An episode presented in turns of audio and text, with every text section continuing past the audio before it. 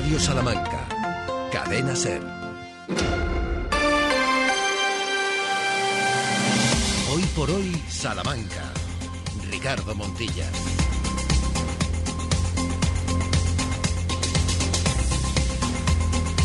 12 horas y 21 minutos. Alto lo deja Ángeles Barceló y todo su equipo de hoy por hoy a nivel nacional para aterrizar en territorio charro desde ahora y hasta las 2 de la tarde. Este último empujón, el último input de hoy por hoy Salamanca en esta semana que además es de estreno del undécimo mes del año. Bienvenidos a este viernes en hoy por hoy Salamanca.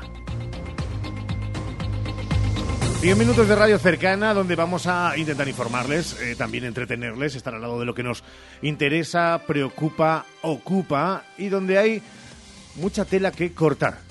De la mano de Ramón Vicente al frente de la realización del programa y con Sheila Sánchez Prieto. Hola Sheila, muy buenas. ¿Qué tal? Muy buenos días de viernes a todos. En esta jornada en la que parece ha bajado un poco la intensidad del viento, Santiago Juanes, muy buenas. Hola, ¿qué tal? Muy buenos días. Puede ser viernes o puede ser martes. Según. También, también. Claro, o sea, esto, Esto todo- es verdad. todo es susceptible de ser interpretado y mal interpretado. E incluso de empeorar. Está la cosa que todo es susceptible hasta de empeorar. Porque no lo ven. Pero si observan la cara de Ramón Vicente, sí, incluso se puede estar peor. Ojalá ustedes estén bien ahí, al otro lado, estén donde estén, estén haciendo lo que estén haciendo. Empezamos siempre mirando al cielo. Y con una previsión meteorológica siempre con incertidumbre desde la Agencia Estatal de Meteorología. No llueve en estos momentos, pero el fin de semana va a estar marcado por lluvia y por viento. En la capital se esperan hoy precipitaciones hasta las 5 de la tarde y temperaturas que oscilarán entre los 7 grados de mínimas y los 12 de máximas. En Béjar hoy lloverá prácticamente todo el día, mañana también se esperan precipitaciones y el domingo además la EMET anuncia tormenta. Los termómetros bejaranos bailarán este viernes entre los 10 y los 5 grados. Si nos fijamos en el tráfico, tanto capitalino como en el resto de la provincia, que destacamos como incidencias.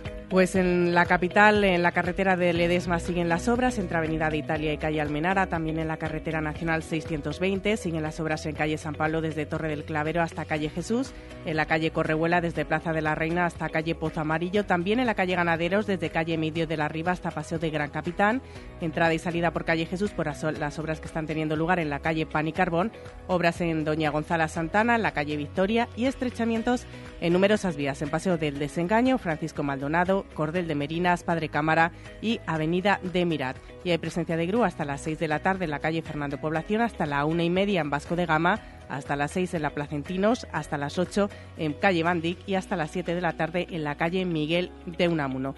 Y también contarles la información del tráfico, me voy a quedar sin voz como ayer, Ya arranco, ya arranco. los paneles informativos de tráfico que informarán en tiempo real sobre las plazas disponibles en los aparcamientos gratuitos en superficie de la ciudad es una novedad.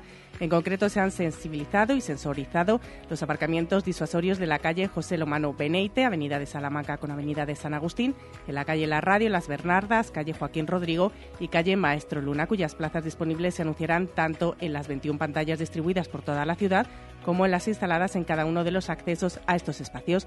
Esta medida que va a permitir pues, a los conductores conocer la disponibilidad de estos seis aparcamientos para evitar desplazamientos innecesarios y ahorrar tiempo en sus desplazamientos, facilitando así a los vecinos del extrarradio el estacionamiento de vehículos en la calle.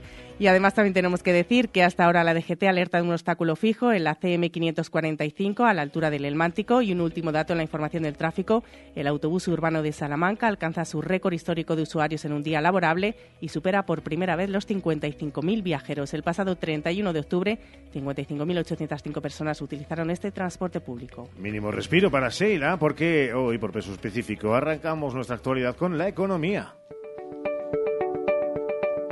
Economía en Hoy por Hoy Salamanca. Y es que Santiago cerramos la semana económica con el paro, cuyas cifras hemos conocido hoy. En el caso de Salamanca, las sensaciones son mm, agridulces. Bueno, en efecto, porque sube el paro en 100 personas y es el cuarto mes consecutivo que lo hace, pero también es el mes de octubre en el que sube menos y además tenemos una buena cifra de nuevos contratos, 9.650, que son 500 más que en el mes anterior. Hay otro detalle significativo. Este mes no es el sector servicios la principal fuente del paro, sino la agricultura. De hecho, los nuevos parados agrícolas duplican a los del sector servicios. Dicho todo esto, con el centenar de parados de octubre, la cifra total de parados se sitúa en 18.032 personas. Vamos con los datos de afiliación. Estamos en 127.645 después de una subida del 0,45%. Hoy tenemos un 3% más de afiliados en la Seguridad Social que hace un año y lideramos este dato en Castilla y León. Es el dato del día, como digo, con estos matices agridulces. Hemos hablado con Marcelino Muñoz, secretario provincial de UGT Salamanca, que ha hecho este balance del paro.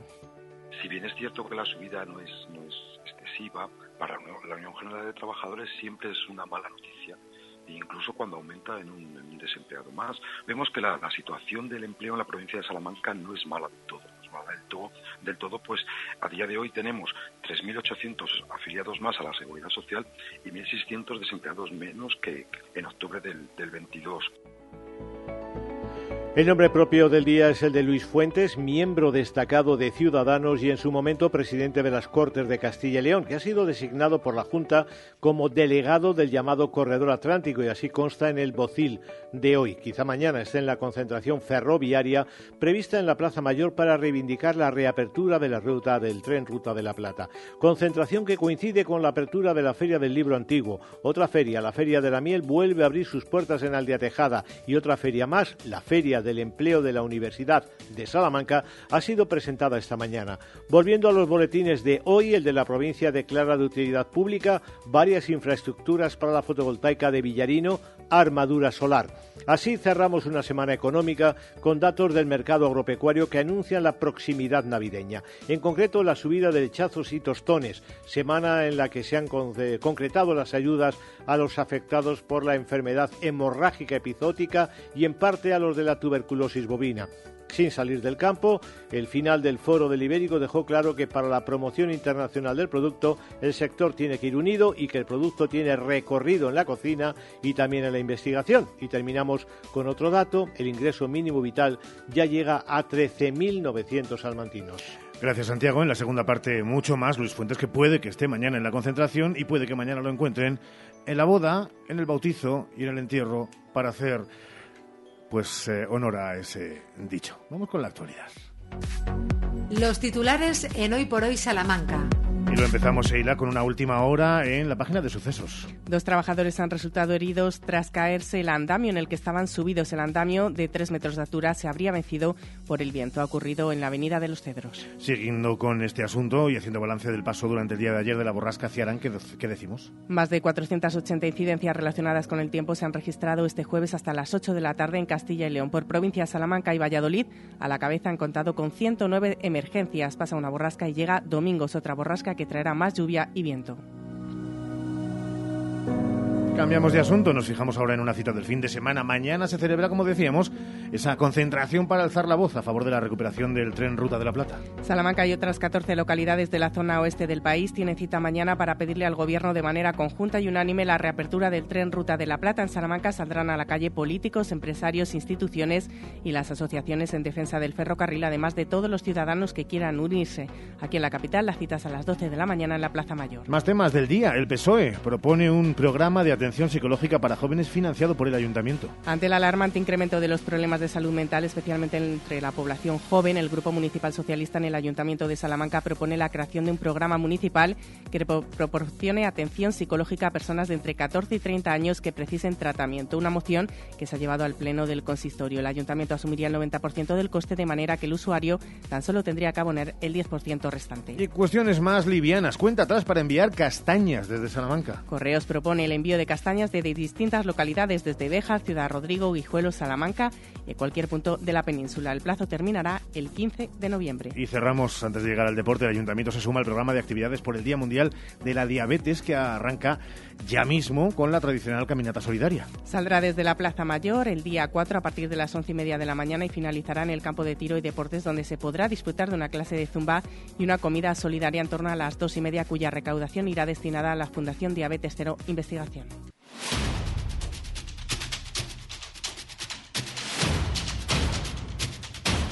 Preparando todo el material para las 3 y 20, arrancar ese ser deportivos como cada día y cuando es la previa del fin de semana, aún más en una semana que ha venido muy, muy cargada. Comenzamos con Avenida, que es el primero que sale a la palestra. Valdés, muy buenas.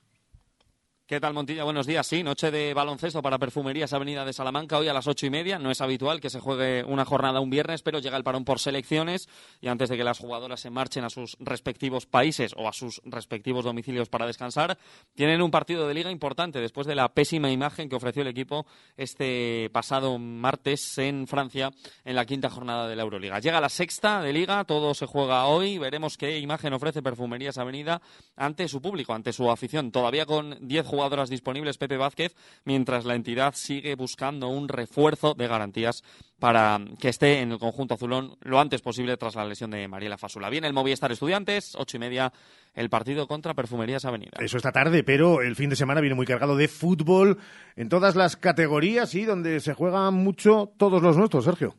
Y en el mundo del fútbol, todo el domingo empezamos eh, por el partido más destacado. A las 7 de la tarde viene el Club Deportivo Lugo, equipo que el año pasado estaba en segunda división en el fútbol profesional. Se va a enfrentar a Unionistas de Salamanca en el estadio Reina Sofía, un conjunto el blanquinegro que cortó su mala racha porque venía de tres partidos seguidos sin marcar y sin ganar, y sí que lo hizo contra el Guernica en Copa este pasado miércoles. El martes el sorteo del torneo del CAO, pero antes el domingo a las 7, como decimos, este partido de momento con Manu Ramírez como baja confirmada. Veremos si hay muchos cambios en el once de Dani Ponz después de ese partido intersemanal, pendientes del tiempo, aunque en principio no dan lluvia para la hora del partido ese domingo. Y antes, a las 5 de la tarde, dos encuentros en Guijuelo, en Segunda Federación, dos de Copa, se ven las caras, Guijuelo y Arandina. Vamos a ver si el conjunto chacinero puede volver a la senda del triunfo después de dos derrotas seguidas esta semana. Y en el Elmántico, pendientes del césped, de la lluvia, el Salamanca Club de Fútbol UDS quiere sacar tres puntos en medio de la vorágine de nuevo por los impagos en el conjunto de la carretera de Zamora ante el Almazán de Pablo Cortés, ex entrenador de los blanquinegros. A las 5 también ese partido.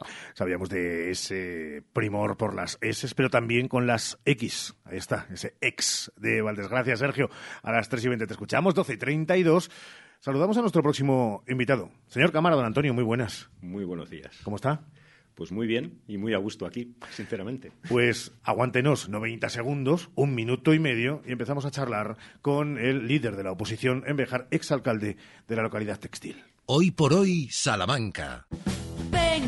Gadis, el precio no es un problema. En nuestras oportunidades de hoy tenemos galletas cuétara campurrianas, caja 466 gramos, 2 euros con 25. Pera conferencia categoría primera, kilo, 1 euro con 29. Chuletas de ternera, kilo, 13 euros con 90. Y navajas de importación, malla 500 gramos, 2 euros con 75. Gadis, en confianza. Gadis, empresa patrocinadora del equipo paralímpico español. Más de 75 años de experiencia nos avalan para acompañarte en los momentos más difíciles. Funeraria Santa Teresa, una funeraria adaptada a los nuevos tiempos para ayudarte con un trato cálido y humano. Servicio 24 horas, traslados nacionales e internacionales, sanatorios y crematorios, servicios personalizados. Funeraria Santa Teresa, calle Conde de Crespo Rascón 21, 923 21 32 89.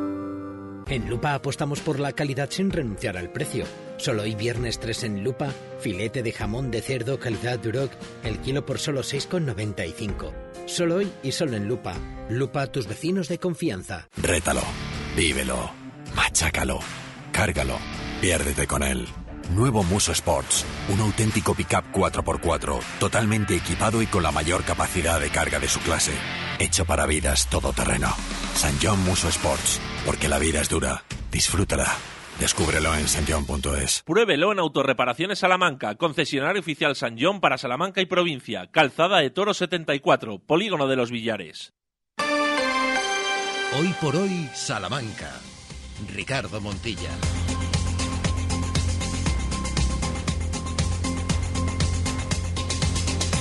12 horas y 35 minutos. Entramos en terreno, oigan, más allá de pantanoso y enfangado, enlodado, todavía queda por ver cuántos pasos damos hacia adelante para que las arenas movedizas sujeten a alguien y no lo dejen salir, a unos cuantos, o pasen a ser simplemente historias pasajeras. Hablamos de la situación en Beja, Sega Bejar está en el punto de mira desde que se desató la polémica por el caso Asesores. Hace cuatro meses llegaba la alcaldía Luis Francisco Martín y hace menos de un mes saltaba el escándalo. Se conocían las denuncias presentadas entre los asesores de confianza del alcalde y concejales. Una de las partes era la propia concejala del equipo de gobierno, Olga García, quien sí se ha pronunciado y ha explicado que su denuncia era causada por haber recibido amenazas presuntamente por el asesor del alcalde. Aseguraba en estos micrófonos que iba a apoyar la reprobación al alcalde presentada por el Partido Socialista. No cumplió con lo dicho y quien sí lo hizo fue otra parte afectada, la concejala Araceli Dorado, ya ex número tres en las listas del Partido Popular. Desde el PSOE y tú aportas piden la dimisión de Luis Francisco Martín, quien de momento no está dispuesto a dar un paso a un lado. Ante esta situación que vive la ciudad bejarana, queremos analizarla de la mano de quien estuvo al frente de su gobierno y actual líder de la oposición, Antonio Cámara. Y ganador de las elecciones, eh, también que a nadie se le olvide. Saludábamos antes al señor Cámara. Eh, Antonio, para aquellos que nos están escuchando y que sí hayan escuchado también nuestras explicaciones nuestras informaciones en Radio Salamanca, en Ser y Comarca, pero ¿cómo se le intenta explicar lo que ahora mismo está pasando en la política en Béjar? Pues es eh, difícil de explicar porque Primero es algo que nos parece insólito, que, no es eh, incluso casi de película. ¿no? El otro día me decían que, se está esperando a ver si de esto aparece una serie de estas en alguna de las plataformas digitales. ¿no? Y, es penoso, es penoso porque Béjar es una ciudad eh, que estaba repuntando, Béjar es una ciudad eh, que tenía diagnosticado, como, como hemos dicho muchos, un pesimismo sociológico y del que se estaba saliendo, pero los escándalos te, te, hunden. Y son escándalos, además, que tienen básicamente que ver con decir lo que pasa y decir la verdad, y no inventar. Y el señor alcalde de Béjar ni dice lo que pasa, ni dice a quién tiene al lado, ni dice la verdad. Los asesores de los que tanto se ha hablado, ¿son asesores que, porque parece que hay un punto de inflexión en la historia, o así lo quiere ver el Partido Popular, dejaron de serlo? ¿Pululan? ¿Son eh, entes etéreos que todavía eh, manejan hilos dentro del ayuntamiento? ¿En qué situación está ahora mismo? Bien, nosotros eh, pensamos y creemos, tenemos la certeza de que en realidad los asesores siguen estando. El hecho de que no pasen por la puerta del ayuntamiento no significa que no, que no estén. Son asesores de plena confianza del alcalde, como él mismo ha dicho. Nosotros siempre además nos referimos a lo que luego está recogido en actas, porque en esto hay que ser muy cuidadoso eh, a la hora de que haya gente que crea que inventamos las cosas.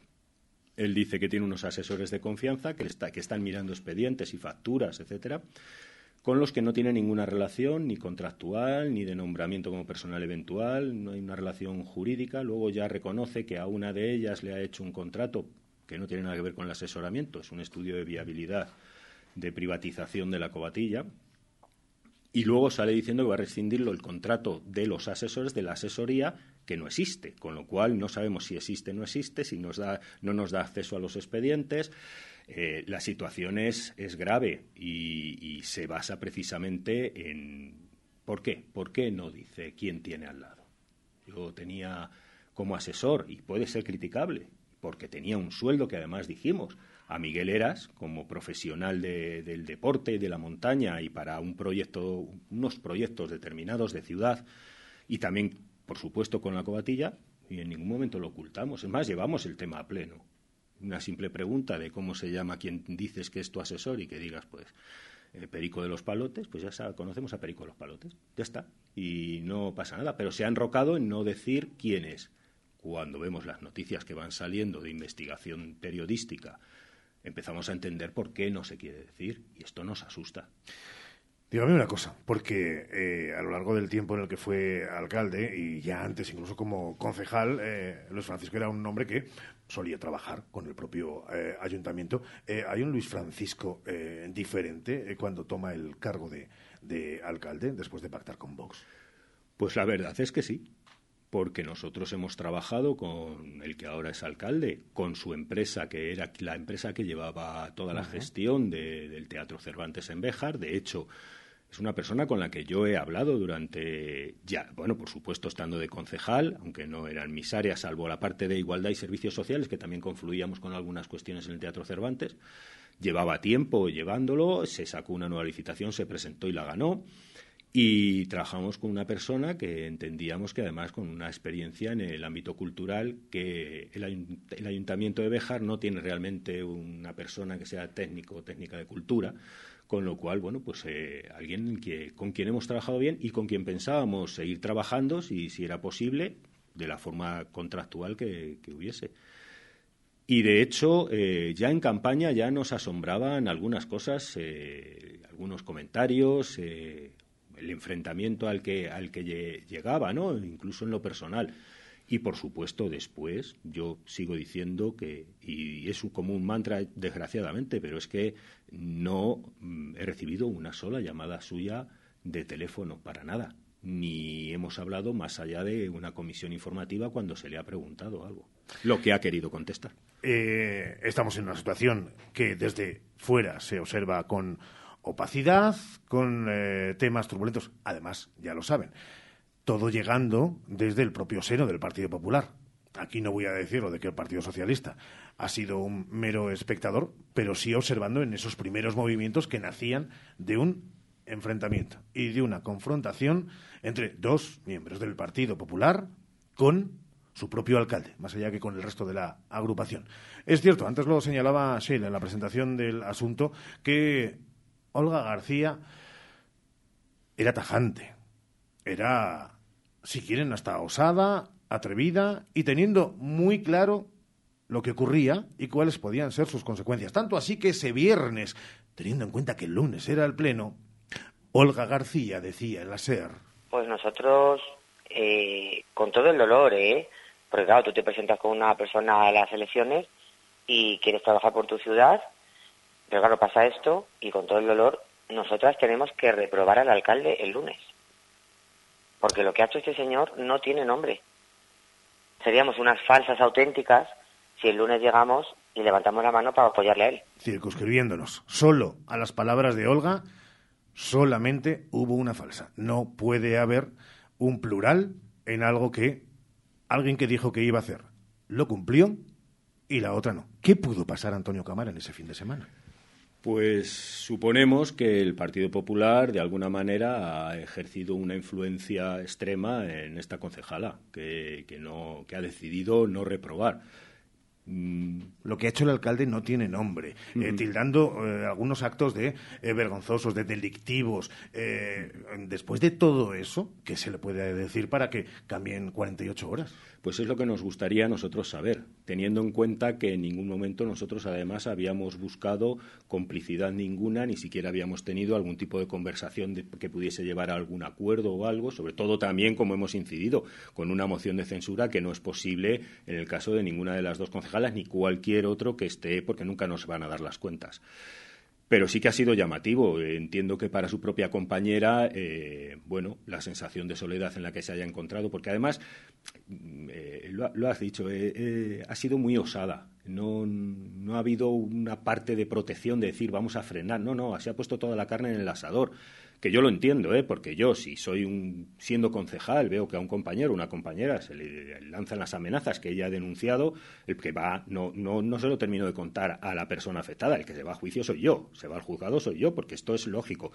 Pero no solamente porque sea de mi partido, o sea, es que una amenaza como la que ella ha denunciado es una amenaza muy grave y que debe ser denunciada inmediatamente por quien la escucha. Yo creo que esto eh, es lo primero que tenemos que ver, sea de tu partido político o del antagónico, vamos, es que esto da igual, de Vox, del PP, de quien sea. Esto es algo porque además los concejales y las concejalas somos representantes de toda la ciudadanía eh, y al final de los 12.000 habitantes que tiene el municipio de Béjar, con lo cual si siendo concejales se recibe una amenaza de esta, se ha amenazado a toda la población de Béjar. Esto es así. 48 horas más tarde de esas palabras, llegaba un pleno en el que el alcalde, quizá después de hablar con la concejala, después de tenerlo todo atado y bien atado, el alcalde, la concejala, ábrese del diputado de zona de turno, el propio grupo eh, provincial del Partido Popular, se le veía tranquilo. Creo que esta moción no tiene ni pies ni cabeza, solamente es vuelvo a decir, un titular de prensa, no hay motivos que en cuatro meses se repruebe a un alcalde. No hay motivos. Pero claro, nos interesa intentar desprestigiar quién son, quién no son los asesores, que si, no sé, un revuelo mediático que para eso son expertos. No sé a quién se refiere. Porque es verdad que quien saca a la palestra todo eso, recuerden, son las dos concejalas del Partido Popular pero ya se había solucionado en ese fin de semana, por cierto. Desde aquí nuestro eh, reconocimiento al trabajo eh, periodístico de los compañeros de Salamanca 24 horas sobremanera. Eh, claro, notó usted que estaba el alcalde ya mm, muy tranquilo en ese pleno. Bueno, pues yo creo que no estaba nada tranquilo. Hmm. Sinceramente, aunque las palabras fueron estas, no estaba tranquilo y se le veía en los gestos. De hecho, también en ese en esa actitud despótica y, como, como, de desprecio hacia lo que nosotros estábamos haciendo. Es evidente que en cuatro meses no se reprueba a nadie, ni en cuatro meses, ni en cuatro años, ni en toda una vida, si no hay unos motivos como los que nosotros expresábamos. Pero es que era tan sencillo como que cuando está diciendo esto y habla de que es un escándalo, que estamos intentando inventar algo, diga en ese momento el nombre de los asesores. Diga en ese momento, en, esa frase que está diciendo, diga usted el nombre de las personas que le están asesorando. Sin contrato, diciendo que el dinero que algo que pueda haber que es, que es el contrato este lo iban a dar a una ONG, cosas extrañas que sinceramente dan otras sospechas y esto es en el común de los mortales. O sea, nadie hace algo. Eh, si quieres hacer voluntariado, te vas a Cruz Roja, a Cáritas, a, por poner dos que tenemos en Beja, la Asociación contra el Cáncer. eso es voluntariado. En un ayuntamiento se va a trabajar y se trabaja administrativamente y se trabaja los que somos políticos políticamente. Eh, como asesores tiene un montón contratados interventor, secretario, vicesecretaria, tesorero, eh, técnica de subvenciones, técnico de medio ambiente, etcétera, etcétera, etcétera. Eh, ¿Por qué no acude a ellos? Que de hecho es lo que le ha pasado al final, que ha paralizado el ayuntamiento. El ayuntamiento está paralizado. El ayuntamiento, con todo esto que se ha hecho, la cobatilla, eh, hoy no hemos podido ver todavía porque estaba con nubes la cobatilla, ¿verdad? Pero creo que ha nevado. Y está sin pasar la revisión del telesilla. No están preparadas las pistas para trabajar, igual que en la ciudad. Tenemos unas subvenciones como el PIRE para el Mateo Hernández parado totalmente, que igual hay que devolver ese dinero. Si solo le pedimos que trabaje, de hecho lo que yo pido al Partido Popular es que pongan a alguien que trabaje.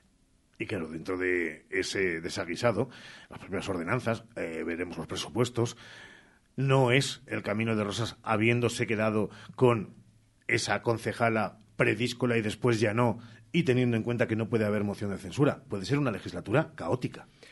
Nosotros vamos a intentar que no lo sea, porque sabemos lo difícil que es también gobernar en minoría y sabemos la responsabilidad que tenemos como oposición. Y que los vejeranos y vejeranos eh, no son responsables de lo que se puede hacer en el eh, ayuntamiento. Evidentemente, es que para eso estamos nosotros y para eso está el personal del ayuntamiento, con lo cual no debe ser algo caótico, pero lo que sí que es cierto es que eh, lo deseable sería que el señor alcalde dimita y en todo caso quien esté pacte, hable, negocie presupuestos, negocie ordenanzas, no juegue eh, a hacer trampas, como ha hecho con estas ordenanzas, en donde ha estado hablando de que baja un impuesto de vehículos cuando lo que está subiendo es el IBI.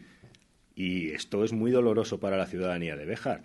Mm, lo he comentado, si vamos a ver el nivel de pobreza de los municipios de España y fijamos en ese mapa interactivo que está en Internet y vemos Béjar, hay algún barrio de Béjar que está en el primer 3% de pobreza de España. Si eso es real, ¿eh? O sea, son datos publicados ahora mismo con datos consolidados de 2021 y teniendo en cuenta que cuando se ve el mapa, en todos los barrios hay una subida porcentual al nivel que había en 2020 que estaba más abajo. Con lo cual, sabe que, a mí los datos creo que son los, necesarios para, para poder trabajar. Ese es un dato muy importante. Y si vamos a subir el IBI a una ciudad que está en algunos barrios por, en ese 3% de máxima pobreza de, de España, creo que nos estamos equivocando. Antonio, una más de esta, eh, que queríamos aprovechar su presencia también para, hablar de, infraestructuras y mañana de esa concentración y, lo que es eh, ese tren Ruta de la Plata. Eh, pero una más de esta, porque ayer lo escuchábamos hablar de, que, bueno, que estarán ojo a avisar, obviamente también es su función y estarán pendientes de si hay algo que se pueda elevar a la, a la justicia. le pregunto, por eso, por la justicia, pero también por la experiencia vital y también política que intuye que, pueden ser los próximos eh, meses eh, en el ayuntamiento? Pues espero que el Partido Popular a nivel provincial eh, trabaje de manera que pueda lograr una estabilidad en Béjar. Y desde luego está claro que con este alcalde va a ser imposible. Va a ser imposible porque no va a hacer caso a nadie, porque además se cree las propias mentiras que dice en muchísimos ámbitos. Entonces, ¿qué va a pasar sin pensamientos utópicos, como era ese? Sin pensamientos utópicos, yo creo que de momento lo que estamos viendo, y parece que va a pasar en el corto plazo, es que el Partido Popular va a intentar que esto se duerma. Y eso no es bueno. El tren, el otro día escuchábamos a miembros de esa plataforma por el desarrollo. Está demostrado que cuando todos los trenes convergen hacia Madrid, pues ocurren síntomas en las vías de alta velocidad mm. como atascos, eh, caídas de catenaria. Entonces el problema es que están eh, centralizados en Madrid todos los tráficos ferroviarios y ya no es que estén dejando desconectados eh, territorios como León Zamora y Salamanca, con Extremadura o con el oeste de Andalucía, sino que es que ya directamente donde tienen la circunvalación, que es Madrid, eh, si eso satura, no hay forma de dar salida a los miles de usuarios que se queden allí tirados horas e incluso días, como ha pasado últimamente.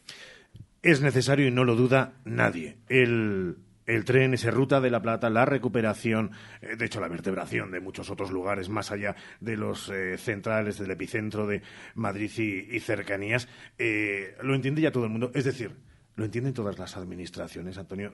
se tiene claro que es el futuro. Yo creo que sí. Nosotros desde el Partido Socialista además insistimos en ello. Repito lo que vengo diciendo en los últimos días cuando hablo de este tema. Sé que siempre van a decir que gobernando el Partido Socialista es cuando se quitó este tren. También es cierto que ha habido otras comunidades autónomas que han apostado y la Junta de Castilla y León no lo ha hecho. Y también es cierto que el Partido Popular tuvo eh, la posibilidad de eh, relanzar esto cuando gobernaba y lo dejó en un mero estudio que no está hecho todavía. Ahora tenemos un estudio de viabilidad ya licitado Hombre, el compromiso del Gobierno de España creo que es claro, porque un millón de euros no es como para decir vamos a darlo de paso sin más. Creo que invertir un millón de euros es algo que se entiende que va a ser eh, necesario, que se va a conseguir y creo que evidentemente trabajar en el oeste de España. Eh, beneficiando ya de una vez a, esta tierra por parte de todas las administraciones. Y repito esto también porque llevamos una moción al Pleno de Diputación en la que instábamos a que no hubiese beligerancias ni confrontaciones y que trabajasen juntos la Junta de Castilla y León y, el Gobierno, pero el Partido Popular lo, lo tiró hacia atrás porque hablábamos de que trabajase sin confrontación la Junta de Castilla y León y no querían que se mencionase a la Junta. Eh, déjeme decirle en este aspecto, eh, viendo complicado lo de que uno se quite el traje de, diputado, de exalcalde de Béjar, eh, de Partido Socialista, al final la sensación que tiene el salmantino, probablemente muchos de los bejaranos, es que las administraciones, las centrales, las que han ido pasando, casi todas han ido eso, pasando en el tiempo y pasando de toda la zona oeste de este país todavía llamado España. Esa sensación queda, ha calado. Y claro que está muy bien eh, poner esa primera piedra como Pedro con la iglesia, pero que nunca mm, es tarde, si la dicha es buena. Y tiramos de más refranes. Pero la sensación es que se han perdido muchas oportunidades en el camino, se ha perdido mucha población en el camino que no iba a ser absolutamente recuperada por, por un tren, pero que desde luego hubiera ayudado mucho. Y tengo la sensación de que ahí eh, como casi todo en los partidos, hay falta de autocrítica porque uno cuando llega, llega y no es heredero de lo que se ha hecho anteriormente. Pero que ahora es tan difícil ponerse de acuerdo entre administraciones y son de diferentes colores que esto, esto parece el, no acabarse.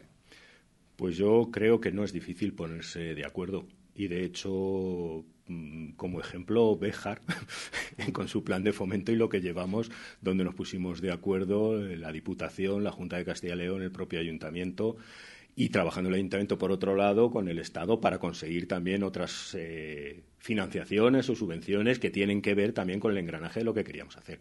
Claro que nos podemos poner de acuerdo. Y hablamos. Y yo estoy yo he hablado y hemos hablado gente del Partido Popular, del Partido Socialista, antes eh, en el caso de Béjar ya saben que, estábamos en una coalición de gobierno, pero yo estoy convencido de que ahora también se puede hablar. Es que hay que quitarse efectivamente a veces esa necesidad de ser antagónicos en todo por eso, por eso presentaba, yo defendí esa moción en la que no hubiese esa confrontación y creo que se puede conseguir y que hay cuestiones políticas en las que nunca nos pondremos de acuerdo, pero el trabajo en el territorio es esencial. Eh, decía eh, que igual no se habría ido la gente del territorio si hubiese estado el tren, eh, o sí, bueno, no lo sabemos. Lo que está claro es que si hubiese habido tren con una buena línea de mercancías como se pretende ahora y además de pasajeros y se permite la movilidad, yo siempre he echado de menos que, en Castilla-León, en nuestras zonas, no haya al menos unas cercanías como tiene en otros sitios, mm, que creo que es, que es vital para mover gente entre, entre pueblos y ciudades.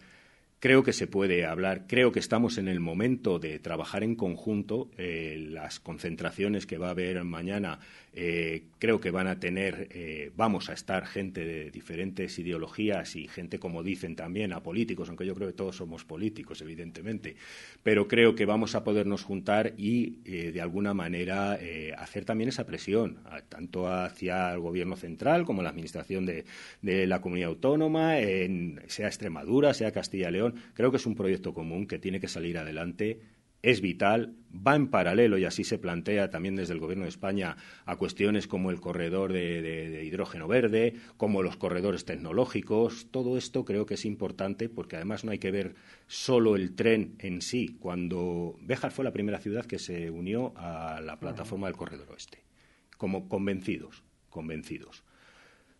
Porque era necesario y porque además es importante que venga de la mano de otras infraestructuras.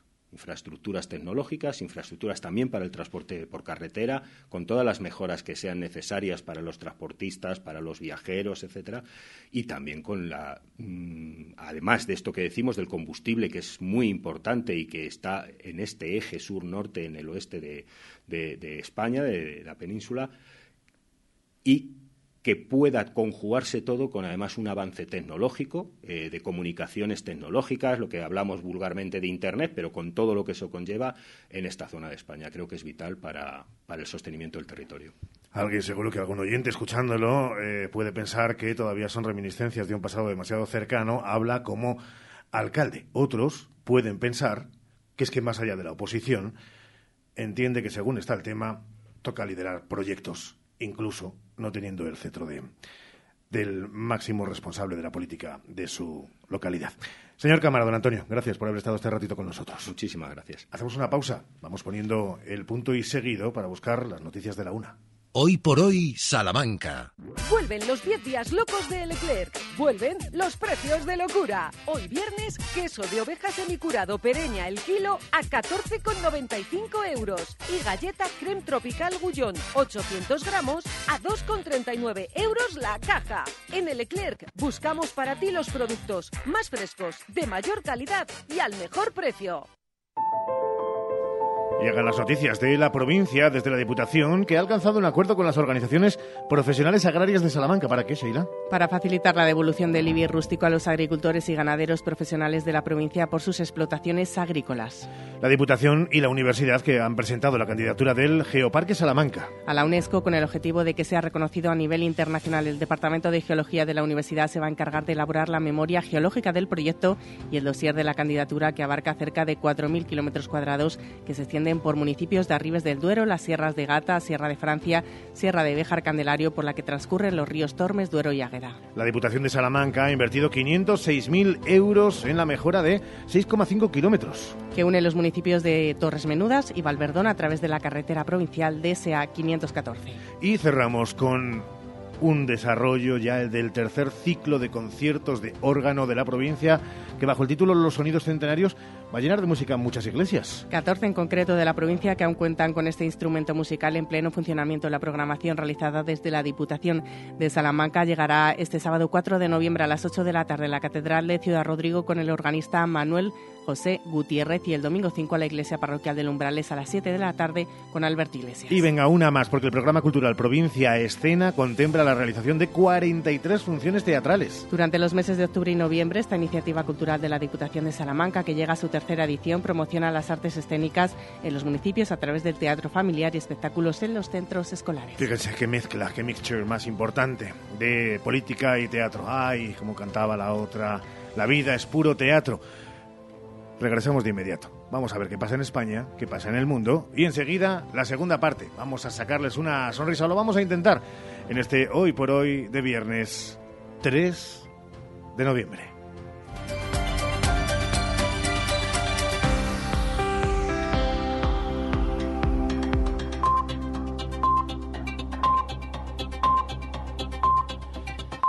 Es la una, las 12 en Canarias.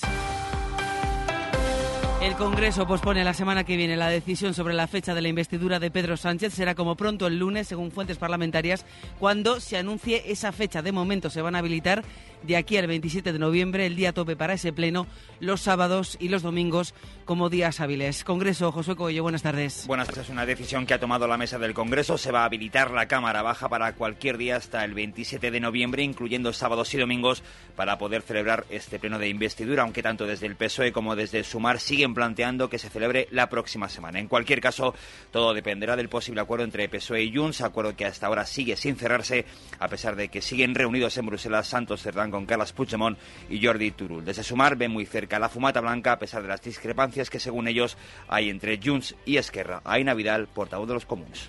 Hace tiempo que hablamos de esta pugna entre Esquerra y Junts per Cataluña. Creo que es una, una batalla que tienen una, pues una carrera, al fin y al cabo, que no es buena para el país, tampoco para Cataluña. Creo que tendrían que pensar más en el país, en el conjunto del mismo y también. La sensación entre los periodistas en el Congreso es que hoy no se va a registrar esta ley de amnistía, al menos presencialmente, y hoy tampoco se va a anunciar la fecha de la investidura. Siguen llegando las reacciones de los presidentes autonómicos al acuerdo del PSOE con Esquerra para condonar a Cataluña 15.000 millones de deuda desde las propias filas del Partido Socialista. El presidente de Castilla-La Mancha, Emiliano García Paje, dice que los negociadores se están humillando ante Y humillando al país. Que un político tenga capacidad para dejarse humillar, pues eso va en su, en su propia dignidad, no en su propio tacto. Por lo tanto, yo no entro en la capacidad que tengan los políticos negociadores en dejarse humillar o en, o en intentar hacerlo. Pero aquí alguien va a terminar siendo butifler, o uno u otro. Esta es la realidad o para una parte de España o para el conjunto. ¿no? Lo que no se puede es humillar al país.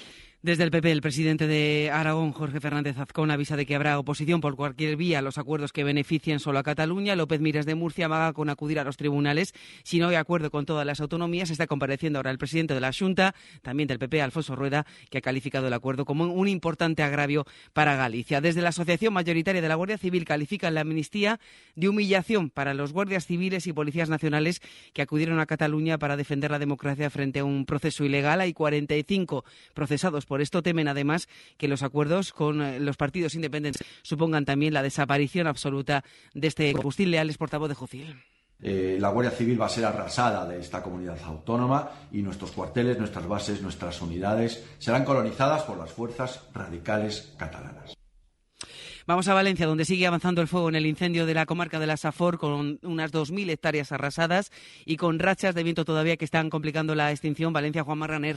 Efectivamente, ese viento sigue manteniendo en jaque a los servicios de extinción terrestres prácticamente sin apoyo aéreo, porque en las actuales condiciones no pueden trabajar. Rachas de entre 60 y 70 kilómetros por hora que además se van a mantener en las próximas horas. Así, el fuego sigue sin control en, esas, en las comarcas de la Safor y de la Baida Albaida y durante la mañana se han confinado los vecinos de tres municipios, Potríes, Lafón de Carrós y Ador. En algún momento se ha especulado sobre todo eh, sobre, sobre la evacuación incluso, perdón, de alguno de esos municipios. El número de desalojados se mantiene, por tanto, en el entorno de 900 personas de varias residencias y urbanizaciones de las zonas afectadas por este incendio que, como dices, y según las últimas estimaciones de hace ya horas, ha quemado unas 2.000 hectáreas.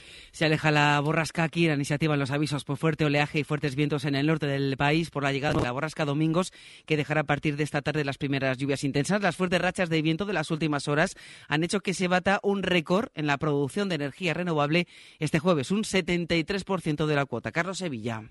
Sí, ayer se batió el récord que se había alcanzado el 20 de octubre. Las renovables representaron el 70% del mix diario energético, según los datos de Red Eléctrica. El mes pasado, la mitad de la producción de electricidad en España fue renovable después de aumentar su producción un 25% respecto a octubre del año pasado. La generación de eólica creció 15% interanual y fue la tecnología que más aportó con una cuota del 28%. Investigado por difundir un encuentro con dos chicas, uno de los cuatro canteranos del Real Madrid que está siendo investigado por este delito. El único de los cuatro que ese encuentro pide y que se investigue solo a sus compañeros que sí participaron del delito. Pedro Asencio, uno de los cuatro canteranos del Madrid a los que se investiga por grabar y difundir un encuentro sexual con dos chicas este verano, ha recurrido ante la audiencia de Las Palmas la prueba del volcado de los teléfonos móviles de los investigados para comprobar y difundieron ese vídeo. Eso sostiene que él no mantuvo relaciones con las chicas ni tampoco lo grabó, simplemente recibió el vídeo y se lo mostró a quien era entonces novio de una de ellas. Por eso se opone a que revisen su móvil y recomienda al juez que realice el volcado de los terminales de quienes participaron en la conducta sexual y la grabaron para después, según dice, remitirla. Es a ellos, concluye, a quienes se tendría que investigar. Y lo confirman al ser fuentes de la negociación. El BNG ha alcanzado un pacto con el Partido Socialista para condonar 12.000 millones de euros a Galicia como parte del acuerdo para la investidura de Pedro Sánchez. Deportes Duro, buenas tardes. Hola, tras la semana copera que todavía deja algunas noticias, la Liga se hace este viernes con el protagonismo. El partido es un Las Palmas Atlético que tiene horario peninsular de 9 de la noche. Se lo vamos a contar con Dani Garrido en Carrusel Deportivo. Este choque que puede poner con puntuación de liderato al Atlético de Madrid y por ello los de Simeone tienen que ganar. Esto es de todos, esto no es eh, solamente de la gente, de, los jugadores, de todos. Hay un empuje, hay una energía, eh, hay una se vibra. El estadio vuelo lleno, es extraordinario. La verdad que... Decía que la jornada de Copa todavía deja algunas noticias. La de la mañana es que se ha suspendido el sorteo de la segunda ronda de Copa del Rey previsto para el próximo martes. La suspensión por el temporal de dos encuentros ayer, Acheneta, Zaragoza y Segoviana Sestao, retrasa ese sorteo de Copa, una Copa en la que la que ayer perdió 0 a 2 ante el Granada, ha presentado un recurso por alineación indebida de Adrián, el portero del conjunto filial del equipo nazarí, el Recreativo Granada. Además, de la mañana UEFA y France Football han llegado a un acuerdo para la creación desde la próxima temporada de un nuevo balón de oro y entre las citas del día, el español e Iban en segunda división a partir de las 9 en Cornellá y partidos Euroliga, Parsa, Panathinaikos y además se disputa un Basconia Partizan de Belgrado con el debut de Dusko Ivanovic en el banquillo del conjunto de Vitoria. Conversar no es solo aprender, también es desaprender. Tú ves las imágenes y lo entiendes mejor que nadie. Las imágenes son una representación de la realidad, no son la realidad. Es que al final cuesta menos para los romanos decir que es que las mujeres eran todas unas degeneradas que el que las mujeres romanas... ¿Cómo, cómo serías tú en la cárcel ahora? Pues yo me adaptaría. Cuando conversamos, todo cambia. A vivir que son dos días con Javier del Pino. Cadena Ser, el poder de la conversación. Es todo a las 2, la una en Canarias. Más noticias en hora 14 con Javier Casal y seguimos en cadenaser.com. Cadena Ser. Servicios informativos. Hoy por hoy, Salamanca. Ricardo Montilla. De vuelta, de regreso. Son las 13 horas y 8 minutos. Otra vez en territorio charro para hablar de lo nuestro, de lo que nos interesa, nos preocupa con Ramón Vicente al frente de la realización del programa. Y aquí estamos todos en... Eh, iba a decir en amor y compañía, por lo menos en compañía sí. Y amor a veces, oigan, nos dan como ataques, pero los justos y necesarios, que el amor a veces en Boba, Sheila Sánchez Prieto. Muy buenas. ¿Qué tal? Muy buenas. Eres de mi opinión, ¿verdad, Santiago? El amor, lo justito. Entre aquí, eh, amor, lo justito. Ah, el roce hace el cariño y ahí lo dejamos. Sí, pues efectivamente. Aquí estamos... Hay amores que matan Y aquí hay también, ¿eh? mucho... Bueno, no empecemos con esos dichos que porque al final... hay que tener mucho cuidado con los amores, que Sí. efectivamente. Que mira, Ramón. Ya apareces con una puñal aquí en la espalda. Mira, Ramón con los amores, quita. Amores de barra que cantaba Ella baila sola y luego pasa lo que pasa. Eh, no les vamos a contar nuestras historias porque nuestras historias no tienen nada que ver con las historias de Las buenas, las que ustedes demandan, las historias de Salamanca.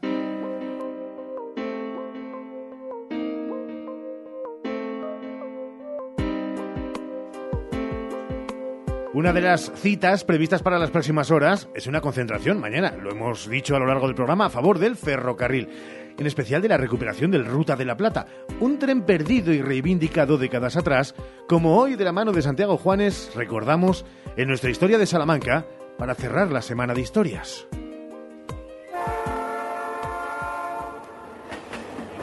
El 10 de febrero de 1984, el gobierno anuncia oficialmente que está determinado a hacer ajustes en el ferrocarril y tiene en el punto de mira a las líneas salmantinas.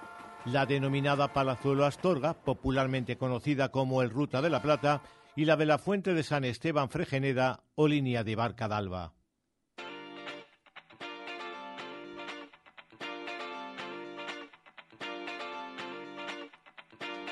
El gobierno mira a las autoridades de la Junta, a las que pone encima de la mesa un denominado contrato programa, o sea, un plan, un plan de ajuste, un plan, además, que enciende los ánimos porque exime a la compañía Renfe y al gobierno del déficit de las líneas afectadas, cuando los usuarios tenían muy claro que ni la compañía ni el gobierno habían invertido en la mejora de esas líneas en décadas. Los viajeros calificaban de suplicio el viaje en aquellos trenes porque los vagones y máquinas eran antiguos y las vías tenían más de un siglo de vida sin reforma conocida. Además, los horarios tampoco ayudaban. En medio de aquella situación, Salamanca recibe por aquellos días otro batacazo. No aparece significativamente en el plan de carreteras. Salamanca se moviliza por sus trenes.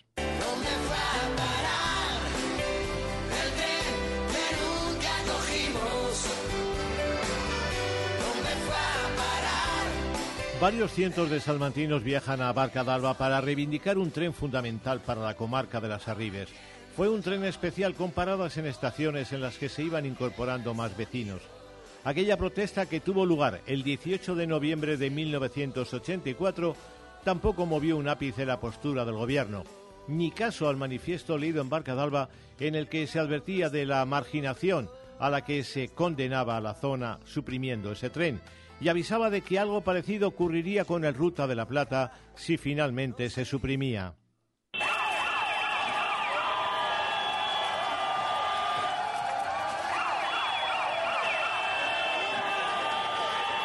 El 17 de marzo de 1985, la Plaza Mayor acoge una nueva protesta, meses después del cierre de las líneas.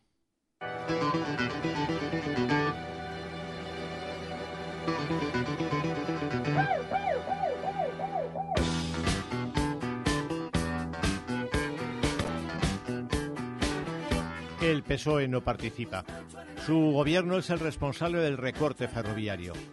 La cita reúne a vecinos y autoridades de pueblos afectados por la supresión de los trenes. En los discursos se habla de la necesidad de crear soluciones para ofrecérselas al gobierno y se anima la movilización, aunque la convocatoria no llegó a los 3.000 participantes que entre otros lemas coreaban Varón Capullo, el tren no es tuyo, en referencia al ministro de Transporte, Enrique Barón.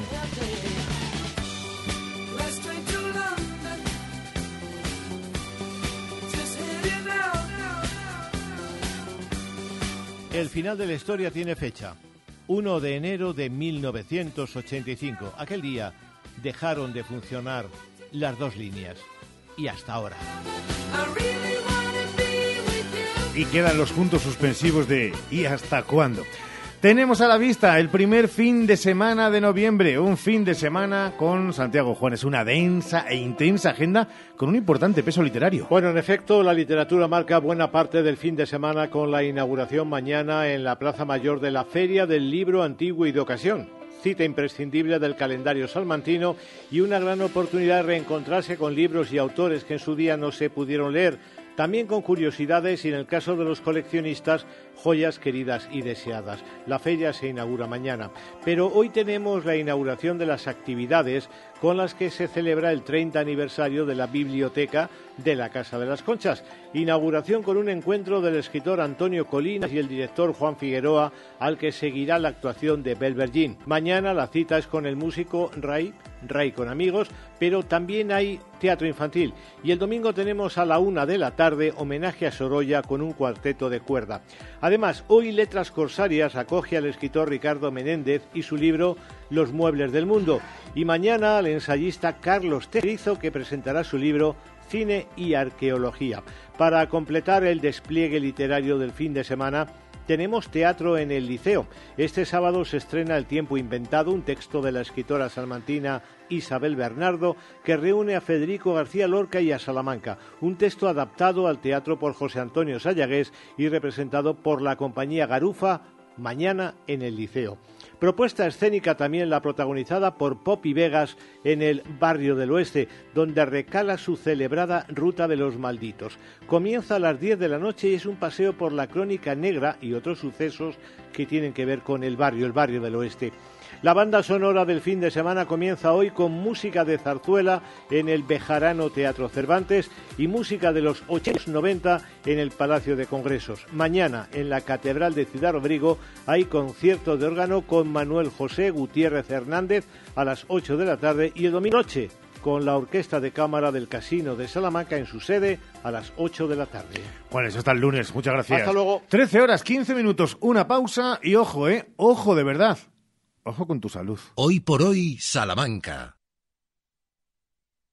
Descarga la app de OGE y descubre una gran oferta de campamentos y actividades de tiempo libre para niños y niñas. Localiza tu centro más cercano en la propia app o en oje.es. OGE. Otro ocio es posible. Campaña para la digitalización financiada con fondos europeos Next Generation. Ministerio de Derechos Sociales y Agenda 2030. Gobierno de España.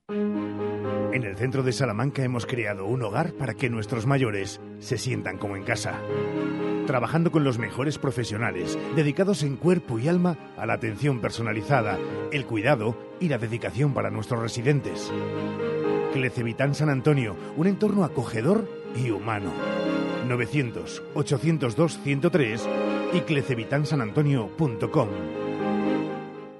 Tu salón, tu dormitorio, tu cocina, tu baño, tu hogar debe contar quién eres.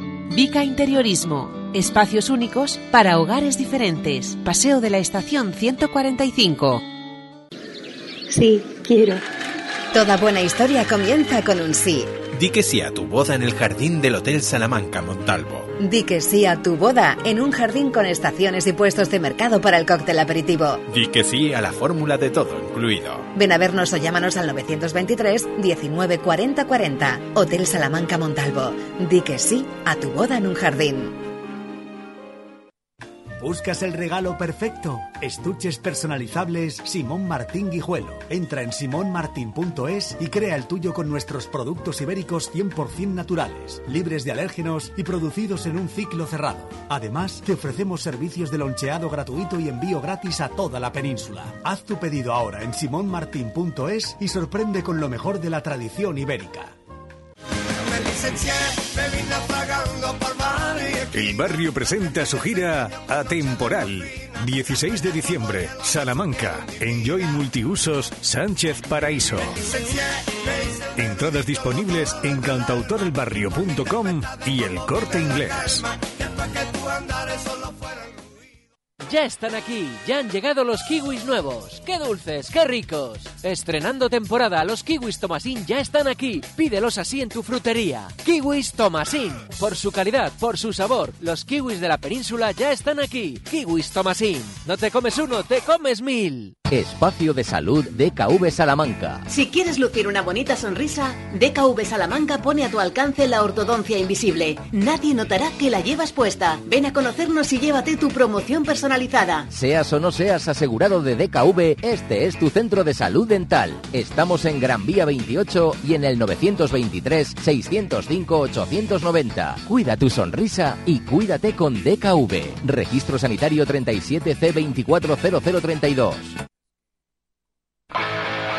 Hoy por hoy, Salamanca. Ricardo Montilla.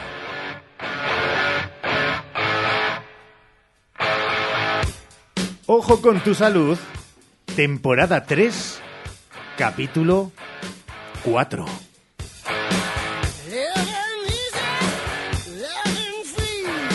13 horas y 18 minutos, continuamos en directo en esta sintonía, la de Radio Salamanca, a través de la 96.9, 1026 de la onda media, radiosalamanca.com, la aplicación para dispositivos móviles de la cadena SER, los altavoces inteligentes, allá donde estén en algún confín del mundo, ya saben que pueden esconderse, pero no tienen excusa para escuchar este programa y a esta hora, cada dos semanas, esta su sección. Y ya está aquí, con nosotros.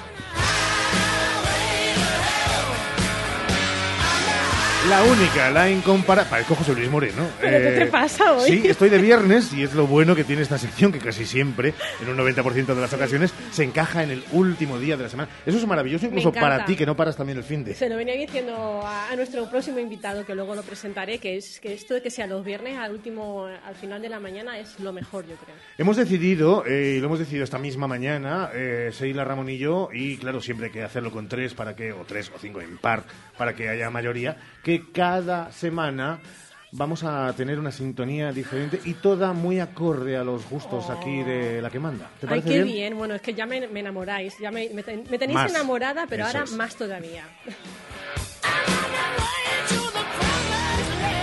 Sonchi, vamos a hablar hoy de, de qué. Eh, ¿Es algo físico, tangible? ¿Es, es Sí, qué? es algo físico, tangible. Vamos a hablar de un nuevo fármaco para controlar los niveles del colesterol. Se ha puesto súper de moda este tema, ¿eh? que lo Ujú. sepáis. Entonces, yo- hay que traerlo. Aquí vamos siempre a la última, ya lo sabes. Muy de moda y muy en boga, sí, sí. Muy en boga. Así que vamos a hablar de eso. ¿Qué te parece? Me gusta. ¿Empezamos? Sí. Venga, pues fíjate, hace unos cuantos programas hablamos de un proyecto pionero en España que están liderando nuestros investigadores de, de cardiología para tratar de avanzar en esa guerra que tenemos contra las enfermedades cardiovasculares, ¿te acuerdas? Sí. Hemos traído una vez también, dos veces ya, a Armando Terino, que es el, digamos, el investigador responsable de esto. Bueno, eh, y estas enfermedades, muchas de ellas, principalmente están causadas por eh, altos niveles de, de un tipo de colesterol, el LDL. Mm. Es que sé que llamamos el colesterol malo. Claro, es que eh, para entendernos, eh, que lo entiendan Sí. nuestra audiencia, es lo del colesterol malo. El luego, malo. Claro. Venga, bueno, pues en la firma de ese convenio, que, estu- que además fue el primer programa de esta, de esta, segun- de esta cuarta temporada, no, tercera, ya no sé ni en cuál estoy. Vive, vive, vive al día, venga, vive al día. Vale, bueno, pues en ese primer programa que tuvimos, eh, hicimos la firma del convenio, ¿te acuerdas de aquello? Para desarrollar la herramienta de inteligencia artificial Cierto. que permite ayudar a los profesionales sanitarios a personalizar el, el tratamiento de esos pacientes, ¿no? Entonces, además fue el presidente de Novartis. Estuvo allí, cierto. Y recuerda que nos comparaba la mortalidad al año en Castilla y León debido a estas enfermedades. Guijuelo, dijo algo Sí, con dos veces la población de Guijuelo. O sea, son unas 8.300 personas en, Que nos en- en impactó Castilla y por León. dibujarlo así, de esa Totalmente. manera. Es que además cuando nos dicen los números y Sí. además nos los comparan con algo que nosotros conocemos, todavía impacta Pues anda más. que no saben los médicos y los Fíjate. presidentes de Novartis. Pues fíjate, lo que traemos hoy es la noticia de ri- rigurosa, lo llamamos así, rigurosa actualidad sanitaria, ¿eh? ¿Cómo te quedas? Titulares. Pues, claro. Soy malísimo para los titulares, No, pero, se este me llama- ha quedado bien. Pero esto es RAS, rigurosa actualidad sanitaria. ¿A que sí? Bueno. RAS. La semana pasada se publicó la autorización de una nueva herramienta terapéutica que va a permitir a los profesionales sanitarios reforzar ese armamento ¿no? con el que cuentan actualmente para luchar contra esos niveles altos de colesterol el malo, ¿vale? Y es un medicamento de última generación. Y hoy vamos a traer, a- vamos a explicar aquí en qué consiste y para eso me he traído a un profesional sanitario eh, que trabaja en el, en el sector. Primero voy a empezar un poco hablando del colesterol. Ay, te voy a preguntar, claro, ¿qué es el Eso, colesterol? Es que, vamos, es que es una cosa... A ver, es un lípido ¿Mm? que se encuentra en todas las células de nuestro cuerpo y también podemos encontrar eh, circulando por la sangre, ¿vale? Entonces, es importante para el funcionamiento celular, es decir, necesitamos el colesterol, ¿vale? Porque eh, el cuerpo siempre necesita un poquito de ese colesterol para el funcionamiento general o normal de la célula, la membrana celular, ¿vale? De aquí que, llame, que llamemos a los distintos tipos del colesterol el bueno y el malo. Fatal feo, sí. sí. Bueno, el hígado produce todo el colesterol que nosotros necesitamos, en nuestro cuerpo necesita. Pero cuando nosotros consumimos alimentos, incorporamos también colesterol, ¿vale? Y hay algunos alimentos que tienen un colesterol muy elevado y además esos son, digamos, los malos, ¿no? Fíjate, no es que sean malos, necesitamos esos alimentos, pero aportan extra colesterol. A ver si dices uno de los alimentos eh, justo que no esté entre mis favoritos. Venga, leche, queso, mantequilla, carnes rojas, embutidos, hamburguesas, pizzas, bollería, casquería, huevos y marisco. Hasta el marisco tiene colesterol. Mm, sí, y ácido úrico. Pues es que lo tiene todo de verdad. Bueno, pues hay dos tipos principales de colesterol que he dicho, ¿no? El se llama las lipoproteínas de baja densidad, LDL, ese es el malo, ¿vale? y eh, las lipoproteínas de alta densidad o HDL, eso a lo mejor no suenan las siglas de cuando nos hacemos los análisis, que también aparecen, ¿no? O el colesterol bueno. Bueno, pues un nivel demasiado alto del LDL, que es el, malo, en la sangre, no digo en las células, ¿vale? En nuestra sangre puede predisponerte a padecer una enfermedad del corazón, estas que hemos hablado antes, de problemas cardiovasculares graves. ¿Y esto por qué? Pues porque se produce una acumulación de lípidos, principalmente este LDL, en el revestimiento interno de nuestras arterias, nuestras venas y nuestros capilares sanguíneos. ¿Sabes que según lo estás diciendo me lo estoy además imaginando? Sí, es que se producen como sí. un pelotonamiento ahí, ¿no? Entonces, eh, se produce lo que se llama la placa aterosclerótica, que a lo mejor también os suena, no lo sé. Bueno, la ruptura de esa placa hace que se puedan eh, producir un evento cardiovascular como un infarto o un ictus, ¿vale? Es la ruptura de esas placas que están recubriendo las arterias y las venas. Entonces, el colesterol HDL, eh, el bueno, se le llama así porque ayuda a eliminar otras formas de ese LDL malo que te podemos encontrar en nuestras arterias y venas. Qué interesante. Sí, de hecho me has recordado además, ah, eras una vez el cuerpo humano, según lo estabas contando. Veías los animales, los dibujitos ahí pasando por nuestras arterias Absolutamente. y nuestras Bueno, vamos a hablar ahora del, fármaco nuevo, ¿vale? Así un poquito por porque luego tenemos, como digo, un profesional que nos va a explicar un poquito más las ventajas, inconvenientes, digamos, las nuevas características de este medicamento. Bueno, pues ese medicamento que es nuevo se ha presentado para, controlar, eh, para el control control del colesterol malo, ¿no? Y de forma errónea se le ha llamado como una vacuna. No sé si os suena esto de una vacuna para el colesterol. Bueno, pues eso no es correcto. Y eso es cuestión casi de los medios de comunicación, que hemos lanzado la imagen. A lo mejor hemos hecho una extrapolación por lo que te voy a mm. contar ahora. Fíjate, las vacunas realmente en general lo que hacen es preparar nuestro cuerpo, potenciar nuestro sistema inmunológico para estar eh, preparado para cuando llega una infección, ¿no? Entonces, pero eso eso no hace este medicamento, eso no es lo que hace este, este medicamento. Entonces, no es, claro, vamos a ver ahora eso. Entonces, el Ministerio de Sanidad ha aprobado la financiación en el Sistema Nacional de Salud, es decir, está ya dentro de nuestro sistema sanitario, este medicamento que se llama Lecbio, que es de Novartis. Es el primer y único tratamiento de su, de su clase basado en tecnología de ARN. Y ahí viene el error.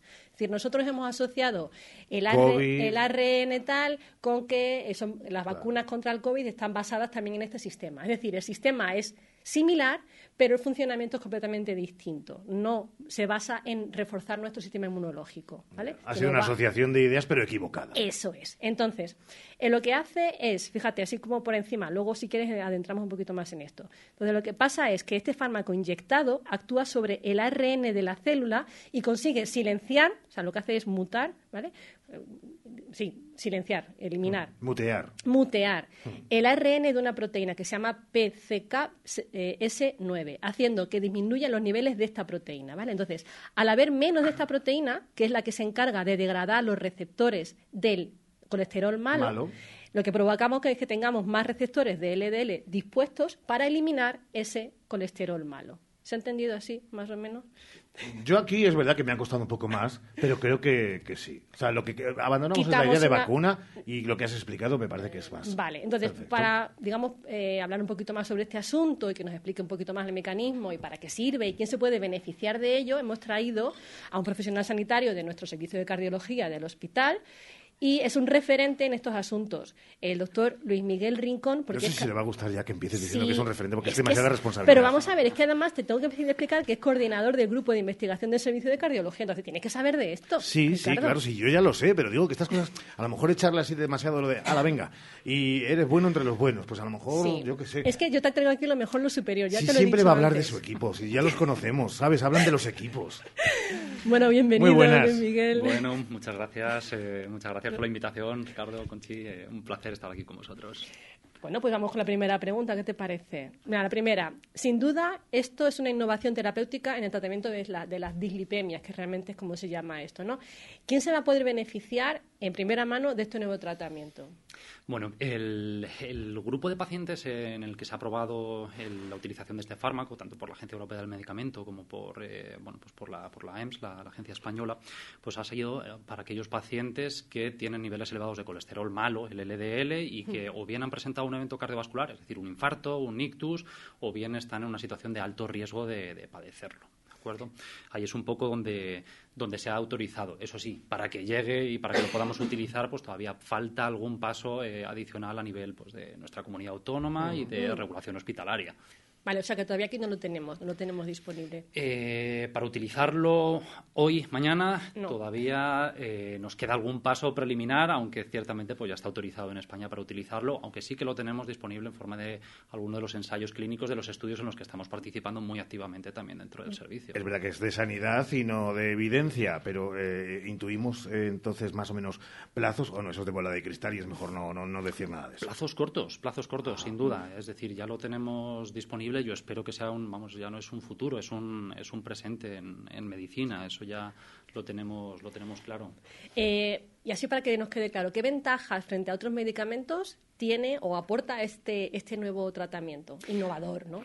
Algunas ya las has mencionado y de hecho por la primera de ellas es por el propio mecanismo de, acción y es que eh, bueno pues el hecho de que sea una, una RNA de interferencia, lo que hablamos es de silenciar el, el gen es, innovador porque estamos actuando un paso antes de que surja el problema. Estamos, eh, estamos actuando sobre el, el producto directo del gen antes de que se, se, sintetice la, la, proteína y esto pues ahora mismo es una excepción en medicina y aunque está llamado pues a revolucionar tanto esto como otras muchas eh, enfermedades.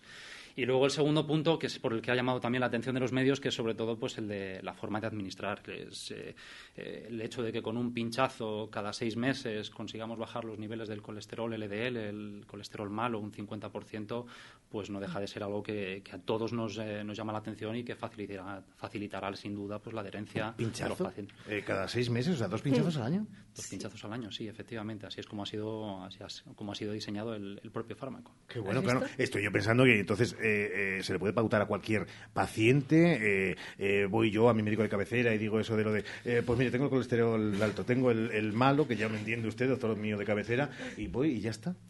A ver, de momento sabemos que eh, ya la Agencia Española de Medicamento ha impuesto una serie de, requisitos para su, para su administración y el primero de ellos es que va a ser un fármaco de, administración eh, hospitalaria. Luego habrá que ver con qué criterios específicos se autoriza la utilización de cada uno de los, de los hospitales del Sistema Nacional de Salud y para estos requisitos, pues bueno, se tendrán en cuenta, en primer lugar, si se ha tenido un evento cardiovascular o no, cuál es, es decir, cuál es el riesgo individual de cada paciente, cuáles son sus niveles de, colesterol, qué tratamientos han utilizado, porque también tenemos los criterios de sostenibilidad del sistema, es decir, garantizar también la, coste-efectividad. Vale, lo, que va para el paciente, a lo que le interesa al paciente, Luis, tú vas al, ya te han inyectado el, fármaco, tú puedes seguir con tu vida normal, puedes ya excederte y tomar, o sea, comer lo que te dé la gana, porque ya vas, estás seguro de volver que... a la mala vida. Volver a la mala vida.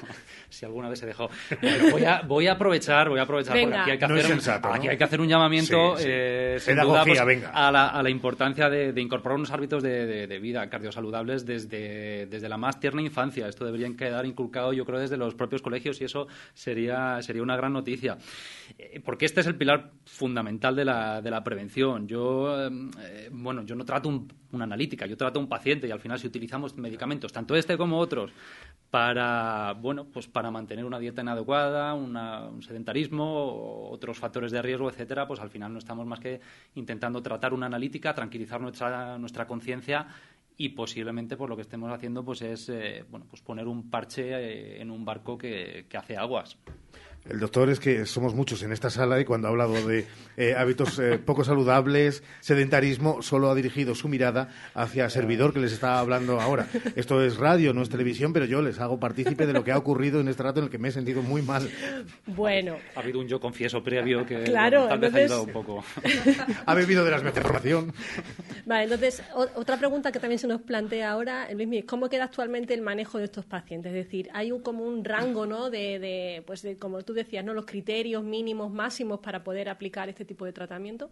Bueno, pues de, una forma somera. Yo creo que los pacientes que más riesgo tienen son aquellos que ya han tenido un infarto o varios eventos cardiovasculares, bien sea infarto, ictus, eh, que más afectación por la propia aterosclerosis tienen y que a pesar de pues, hábitos de vida y sobre todo también de la medicación que ya está testada, pues no somos capaces de controlar sus niveles de LDL.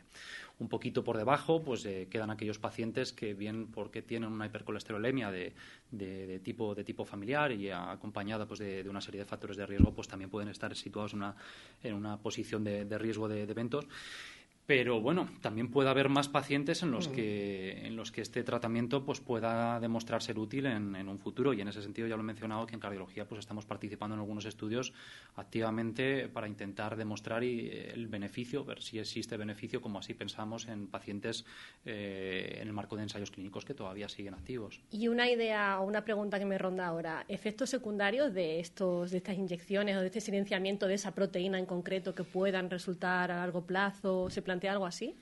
Eh, la ventaja que tienen estos tratamientos y este mecanismo de acción es que son tratamientos que van muy dirigidos, van a un gen muy específico que sabemos cuál es su función y en este caso pues es una función claramente deletérea.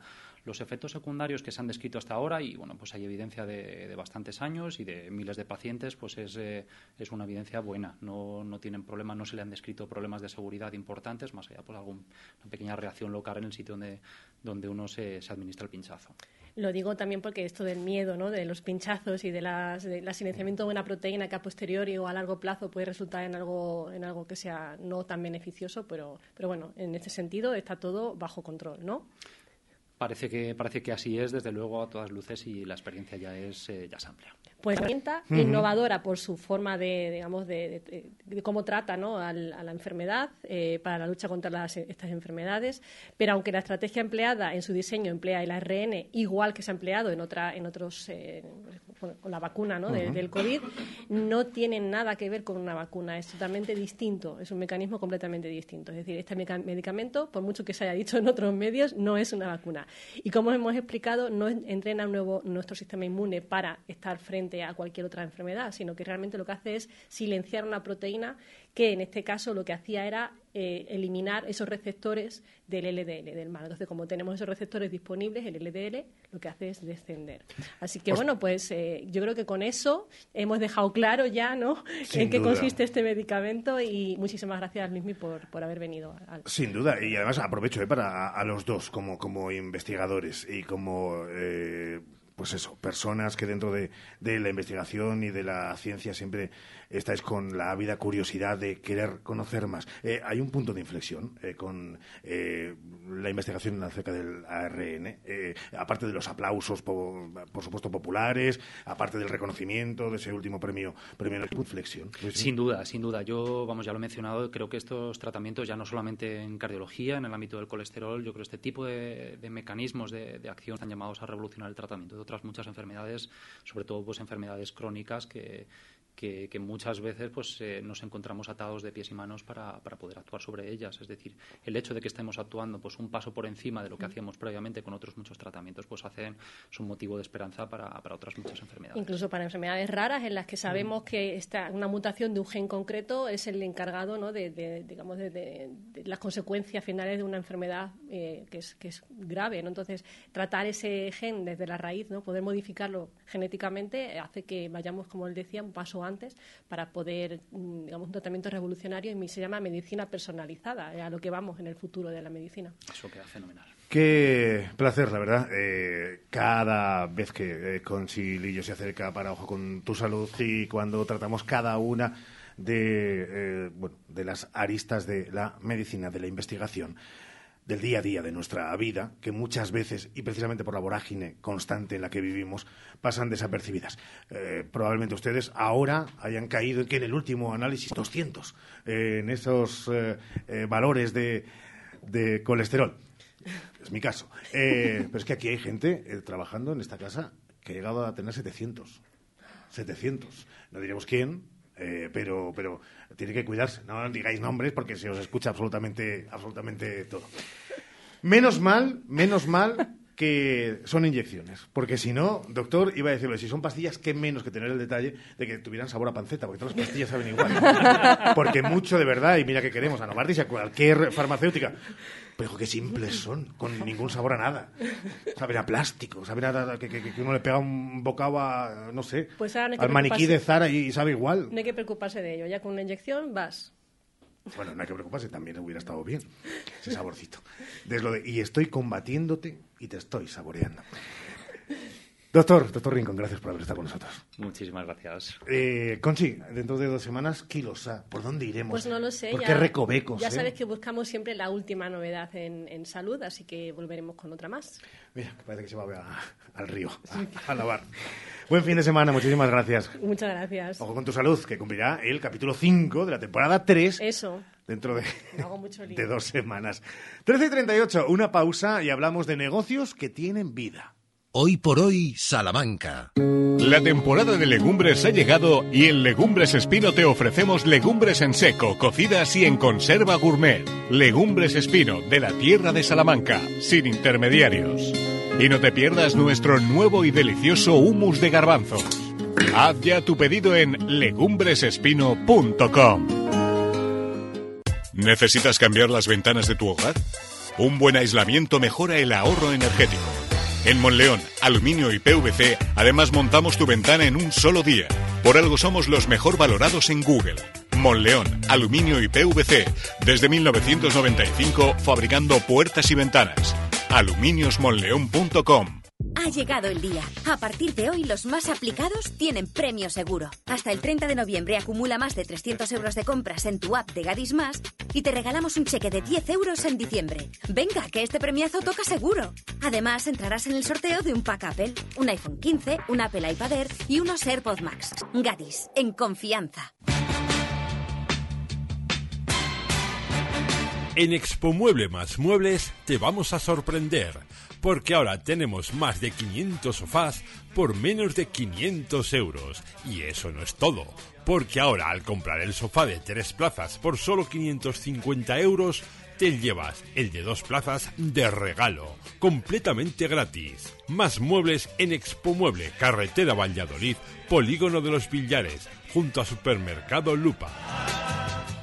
Vuelven los 10 días locos de Leclerc. Vuelven los precios de locura. Hoy viernes, queso de oveja semicurado pereña el kilo a 14,95 euros. Y galleta creme tropical gullón 800 gramos a 2,39 euros la caja. En Leclerc buscamos para ti los productos más frescos, de mayor calidad y al mejor precio. Hola Ramón, ¿qué tal tu madre? Hola, Cris. Está bien, pero necesita muchas cosas y no sé dónde ir. Pues vete a Ortopedia Portugal, allí tienen de todo. Es mi ortopedia de toda la vida. Llevan allí 24 años y te asesoran muy bien. ¿Y dónde puedo encontrar prótesis de mama y sujetadores especiales? En Ortopedia Portugal. ¿Y fajas para su dolor de espalda? En Ortopedia Portugal. ¿Y dónde está? Pues donde siempre. Llevan 24 años en la Avenida de Portugal, en el número 38, frente al Colegio María Auxiliadora. Ortopedia Portugal, 24 años a tu lado. Ortopedia Portugal, tu ortopedia de toda la vida. Tu salón, tu dormitorio, tu cocina, tu baño,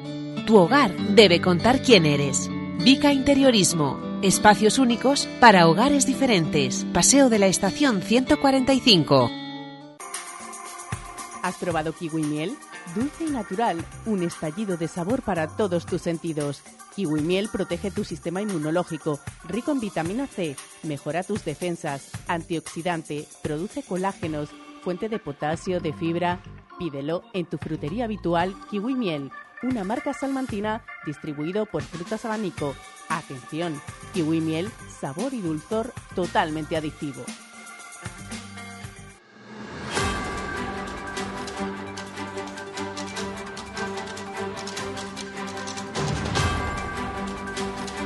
Ayer escuchábamos, si lo recuerdan y si son seguidores habituales del programa, un extracto de las miles, de las millones de ideas que ha trasladado aquellos que han querido escuchar sus ponencias, sus charlas, sus reflexiones en voz alta. Con esa historia de Blackbuster, como se cruzó en su camino un emprendedor, quizá algo osado, al final la historia de Netflix, y la escuchábamos entera. Hoy su protagonista está en directo en esta sintonía, la de Radio Salamanca, la de la cadena SER. Señor Cabello, don José, Pepe, muy buenas. Ricardo, ¿cómo estás? Qué gusto escucharte. Encantado de volverte a, a saludar para hacerte de nuevo la ola en tu llegada a Salamanca, para de nuevo una edición de Ser Empresarios próximo martes 7 de noviembre. Qué bueno, ¿eh?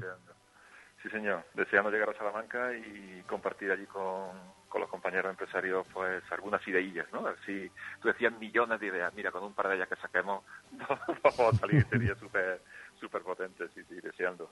Negocios que dan mm, vida. Eh, hablar de negocios en tiempos de incertidumbre, y parece que es la palabra de moda, Pepe, la de incertidumbre, eh, no sé si tiene su riesgo o también tiene su, su, su qué, su cosita, ¿no? Que decimos aquello de que te, te ronda con mariposas en el estómago.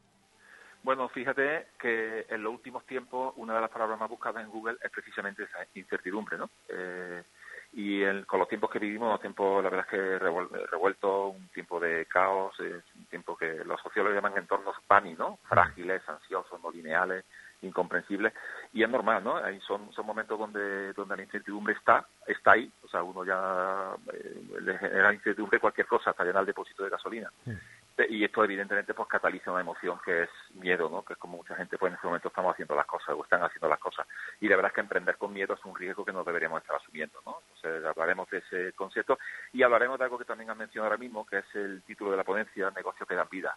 Y creo que aquí es donde vamos a disfrutar mucho, ¿no? Porque, como siempre le digo a, a, a los pequeños y medianos empresarios, uno no monta un negocio para vivir peor, uno monta un negocio con la esperanza de vivir un poquito mejor, de prosperar, pero después viene una cruda realidad, ¿no? Que es que terminamos siendo víctimas de nuestro negocio y aquello que soñamos un día que el negocio nos iba a dar, que era vida, pues eh, lamentablemente en muchos casos, y los porcentajes son inmensamente altos, más que darle vida lo que hace es que se la roba, ¿no? Y terminan siendo esclavos de los propios negocios que un día crearon. Pepe, de todo eso hablaremos. Eh, el tejido empresarial de las pequeñas y medianas empresas, eh, tú que te bateas, eh, España, diferentes rincones también, fuera de nuestras fronteras, tienen ADNs comunes, circunstancias y coyunturas diferentes, pero ADN comunes o no, o es que cada uno intrínsecamente es absolutamente diferente al resto. ¿Cómo es eso? No, en, en, en, esencia somos bastante parecidos, Ricardo. Quizá, evidentemente en la, en la, parte técnica no, ¿no? Cada uno tiene su historia, su y tal, pero a la hora de cómo de cómo gestionamos mm. los resultados de nuestra empresa tiene, tiene, tanto que ver con cómo nos gestionamos a nivel interno, cómo nos gestionamos a nivel emocional, cómo pensamos eh, y cuando mira, llevo 31 años en esta historia, ¿no? Uh, asesorando pequeñas y medianas empresas y algunas muy grandes, ¿no? Pero mi, mi cliente habitual es la pequeña y mediana empresa y al final eh, seguimos unos patrones mentales y unos patrones eh, emocionales tan parecidos, eh, terminamos generando unos bucles en nuestra manera de ser tan tan idénticos que, que, que, poderlos identificar y darnos cuenta cómo quedamos atrapados, para mí es brutal poder demostrar a cualquier empresario, mira, este es tu bucle, aquí te quedas atrapado, por eso algunas veces parece que tenemos éxito, pero no podemos escaparnos de lo que Robert Kiyosaki llama la carrera de la rata, ¿no? que es ese, mm. esa sensación de estar corriendo, corriendo, corriendo, pero como el hámster, ¿no? que un día se baja de la ruedecita y dice, joder, llevo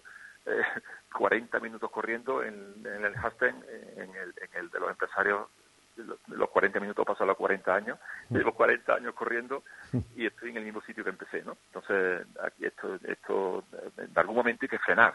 Y para mí, precisamente, este, este momento de ser empresario es un momento de frenar, de parar y decir, bueno, ¿qué puedo hacer para escaparme de eso? Porque hay formas, y lo increíble de esto es que hay maneras.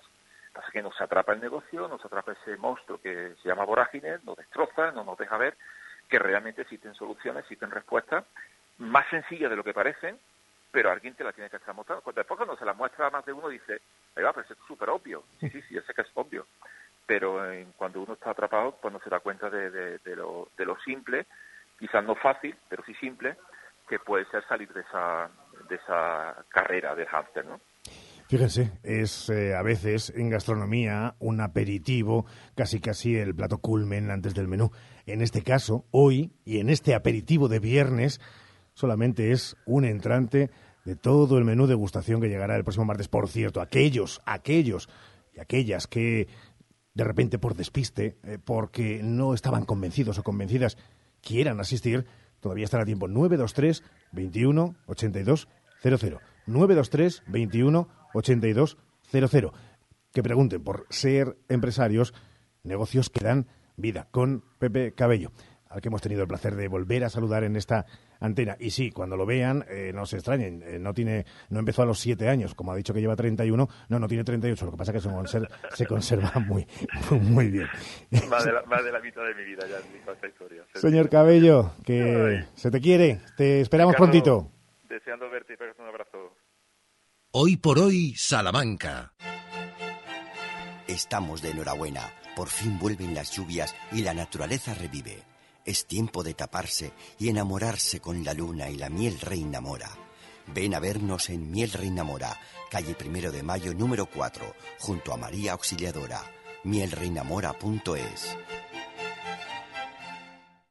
Cuando se trata de cuidar tu piel y tu cuerpo, la confianza es la clave. En Adela Moro Centro de Estética Avanzada personalizamos tu tratamiento con las marcas más exclusivas y la última tecnología. Adela Moro, Centro de Estética Avanzada. Reserva cita en el 923 121 951 o en Avenida de Portugal 46.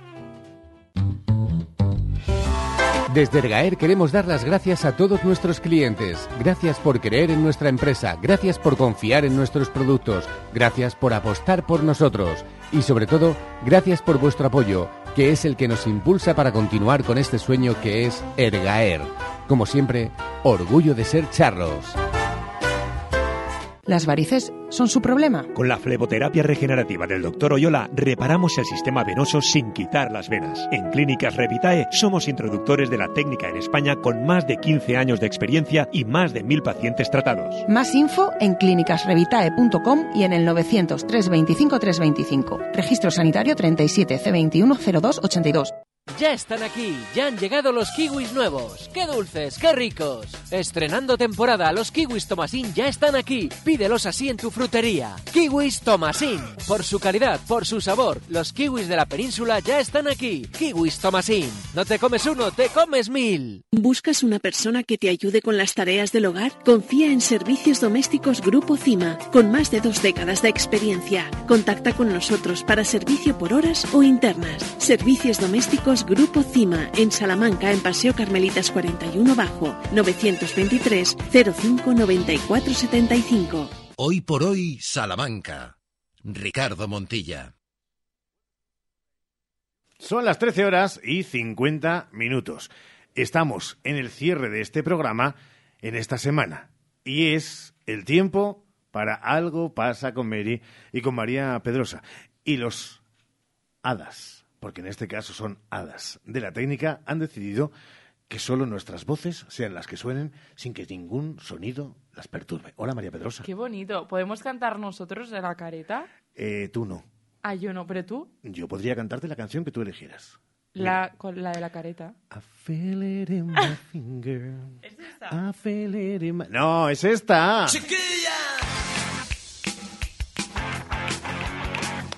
Algo pasa con Mary. Otra ahora. temporada más en la SER. ¿Y qué pasa, querida compañera de tribunasalamanca.com? Pues pasan muchas cosas. eh, Sí. Muchas Digo que cosas. se puedan eh, contar. Además, eh, que se puedan contar pocas, pero.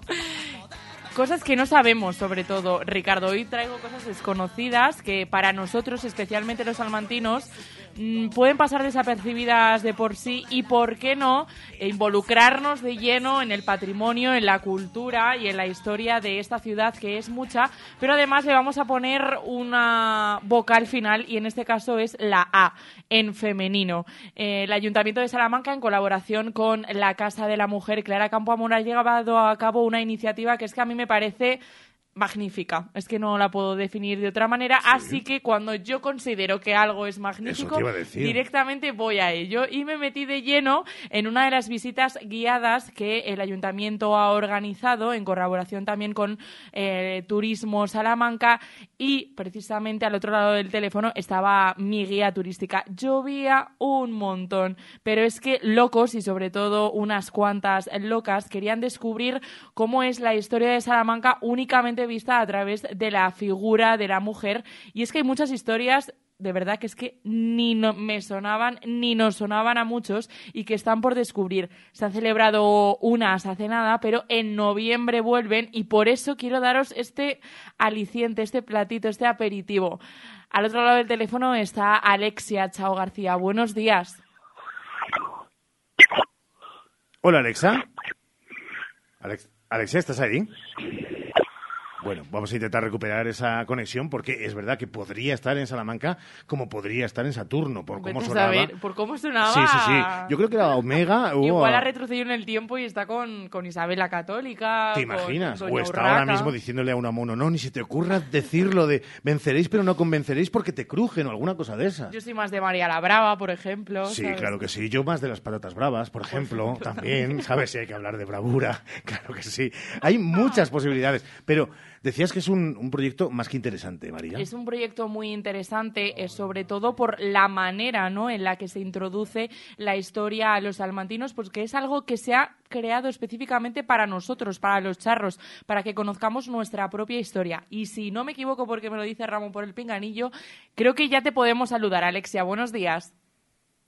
Hola, buenos días. Bien, ahora ya te oímos alto y claro. No sé si nos has podido oír tú a nosotros. Hemos hecho una pequeña introducción de esta iniciativa Sí. que se repetirá posteriormente en noviembre. Y no sé si eh, precisamente dentro de este plato aperitivo y antes de llegar al principal, nos puedes contar eh, en qué mujeres te centras y, y por qué.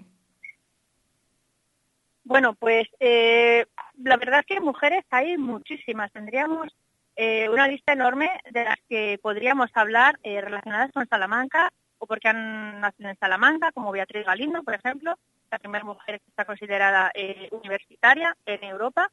Pero luego también tenemos muchas mujeres que han pasado por Salamanca y al final, en un recorrido de hora y media más o menos, una selección y bueno, mi selección yo siempre incluyo un poco de todo.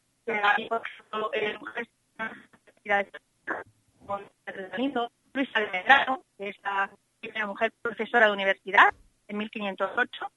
Y luego tenemos también eh, religiosas, por ejemplo, tenemos a eh, la Madre Bonifancia, una santa salmantina, quien fundó las tierras de San José como ayuda para las mujeres pobres en el siglo XIX, una época muy dura de revolución industrial. Y luego tenemos también, eh, o Santa Teresa de Jesús, que fundó, hizo su fundación aquí. Tenemos también reinas como Urraca, Urraca de León, o la reina Bereinela, eh, relacionada también con el- los eh, artesonados del convento de Santa Clara. Eh, así que mujeres tenemos eh, muchísimas, muchísimas de las que podemos hablar. Fíjate, según hablabas tú ahora, no sé si puedes moverte un pelín por la falta de cobertura que estamos teniendo. Eh, No sé si eh, entre charla y charla te preguntaba, y quiero que lo vuelvas a repetir, si era necesario que este tipo de iniciativas se llevaran a cabo en Salamanca, en concreto solo hablando en voz de mujer, y me decías que sí. Claro, sí, es, es muy importante que pongamos eh, de relieve eh, a las mujeres unidas a la ciudad, todo lo que han hecho por la ciudad, tanto de manera patrimonial como cultural, eh, como histórica. Tenemos mucho de lo que tenemos en la ciudad que le debemos a las mujeres. Así que es importante también ponerlas en el candelero, digamos, ponerlas en el centro, para que todo el mundo sepa todo lo que ha sido posible lograr en nuestra ciudad que viene por parte de mujeres, o salmantinas o relacionadas con la ciudad.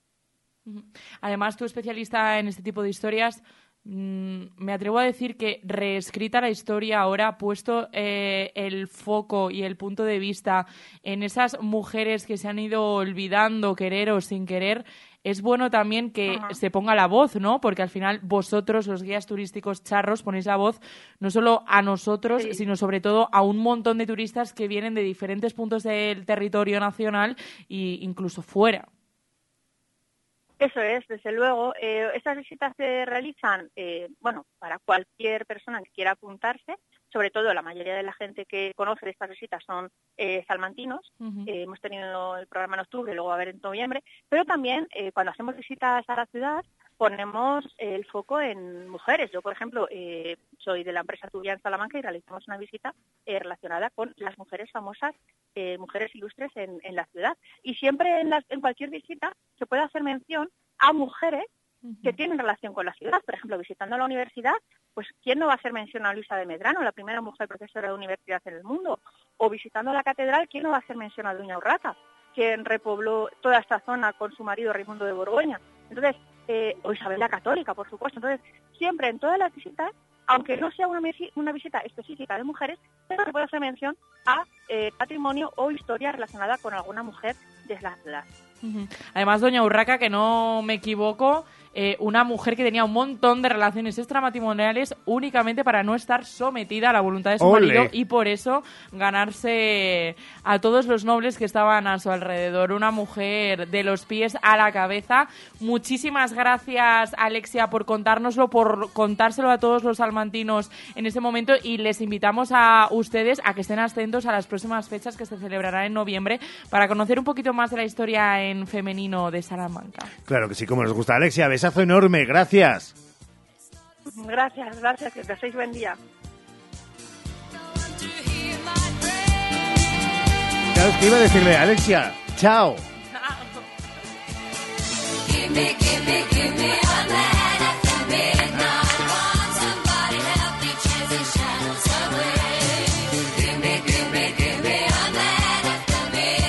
Acabamos como una fiesta. ¿Por qué? Porque les vamos a echar de menos muchísimo estos dos días y porque qué mejor que levantarnos a nosotros mismos el ánimo para estar 48 horas sin nuestros oyentes. Pero el lunes volvemos, Sheila. El lunes volvemos a las 12 y 20 puntuales a nuestra cita y encantados de empezar una semana más con todos ustedes. María, ¿trabajas el fin de...? Sí, claro. Bueno, no, trabajo la mitad del fin de La mitad del fin de, claro, que, claro que sí, la hostelería es así. Eh, gracias, María Pedrosa. Ramón Vicente al frente de los mandos técnicos. Enseguida se queda noche y cuarto con Jesús Martín Es Toda la información en hora 14 Salamanca y a las 3 y 20 el deporte con Valdés. Cuídense mucho. Y según está la España despoblada, según está la demografía, hagan mucho el amor. Necesitamos niños, necesitamos niñas, necesitamos Calor, que llega el frío.